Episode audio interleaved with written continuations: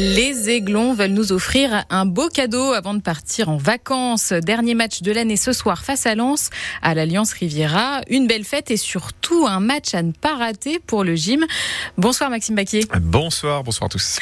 Nice doit absolument éviter l'embûche de Noël face à un concurrent direct. Hein. Match fondamental pour Farioli. Match à 6 points pour Dante. On a bien compris que les Aiglons ne sont pas encore en vacances et veulent terminer cette année 2023 en beauté.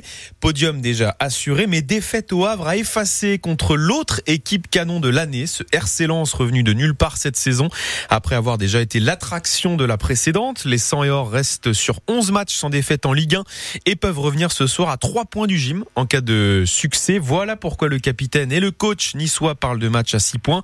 Fondamental pour la suite, garder la concurrence à distance avant donc de partir en vacances.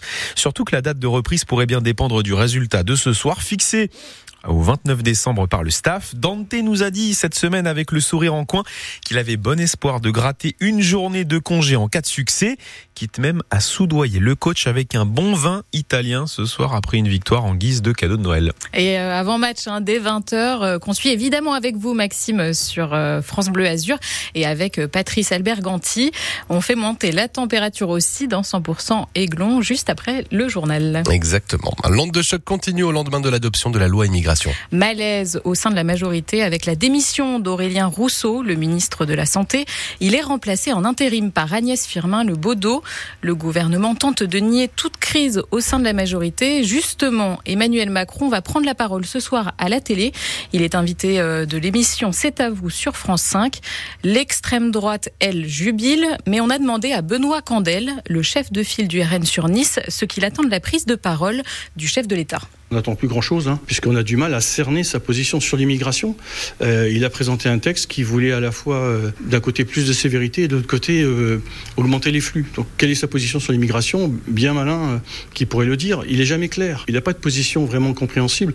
Donc, on, finalement, on n'attend plus rien. On n'attend plus rien. Et c'est dommage pour un pays comme la France, qui, dans un contexte international compliqué, une situation économique compliquée, c'est dommage d'avoir un président qui ne sait pas vraiment où il va, qui s'appuie sur une majorité euh, relative au Parlement qui elle-même aussi euh, est fracturée.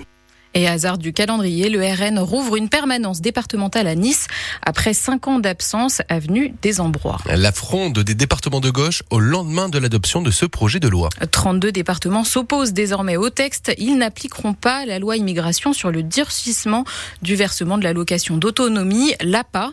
Mathilde Bouquer, trois collectivités locales ont lancé la fronde un peu plus tôt. C'est le Lot qui a réagi en premier. Le président du département a annoncé qu'il refusera d'appliquer la préférence nationale. La loi immigration prévoit en effet que pour toucher les allocations, les étrangers non européens qui ne travaillent pas devront désormais vivre en France depuis au moins 5 ans. Le Lot se refuse à ce durcissement, en particulier pour l'APA, l'allocation pour les personnes âgées dépendantes qui est versée par les départements. Dans l'après-midi, la Seine-Saint-Denis puis la Gironde lui emboîtent le pas. Jean-Luc Glaise, le président de la Gironde, estime que ce texte est une honte pour la République. Stéphane Troussel, le président de la Seine-Saint-Denis, parle quant à lui d'une loi de peur, de haine et d'exclusion qui trace une frontière en droit entre les Français et les étrangers en situation régulière. Selon l'association Département de France, les versements d'APA ont représenté 6,38 millions d'euros en 2020. 2021. Dans le scandale du Mediator, Servier va payer. Le, le groupe vient d'être condamné en appel à rembourser plus de 415 millions d'euros à la sécurité sociale et une amende de plus de 7 millions d'euros. Il est reconnu coupable de tous les délits reprochés, y compris celui d'escroquerie. Le laboratoire annonce se pourvoir en cassation. Cannes, bon élève en termes de logements sociaux. Oui, la ville a fait des efforts de construction, même si elle n'atteint pas encore le taux de 25% fixé par l'État. Elle a quand même construit 605 nouveaux logements entre 2020 et 2022. Les services de l'État euh, soulignent donc cet effort et estiment que Cannes n'est plus en carence de logements sociaux. Karine Taupin, directrice générale des services de Cannes. Ça fait plus de dix ans que Cannes, chaque année, voit son volume de logements sociaux progresser. On est à plus de 18% aujourd'hui, on était à 14% il y a quelques années. Donc chaque année, c'est une dynamique, elle est réelle et on peut largement le retracer par des chiffres. Donc ça veut dire que la première satisfaction, c'est que l'État reconnaît enfin cette dynamique par la sortie de carence. Donc euh, nous, la pénalité, on va dire, c'est plutôt accessoire puisqu'on ne la payait pas déjà, puisqu'on avait des réductions de pénalité, on investissait plus que le montant de la pénalité. Par contre, euh, la commune de Cannes retrouve en fait à sa main, et le maire de Cannes retrouve à sa main, la préemption urbaine qui nous était retirée par arrêté du préfet dans le cadre de la carence. Et aujourd'hui, Cannes a 18% de logements sociaux. La loi en impose 25. À Drape, des élèves en ont marre d'attendre le train. Oui, ils doivent parfois patienter une heure après les cours pour rentrer chez eux. Les étudiants et le personnel du lycée Goscinny à Drape se mobilisent demain matin devant l'établissement. Ils dénoncent les nouveaux horaires de la gare SNCF du lycée inadaptés aux heures de cours. Une pétition a déjà réuni 650 signatures.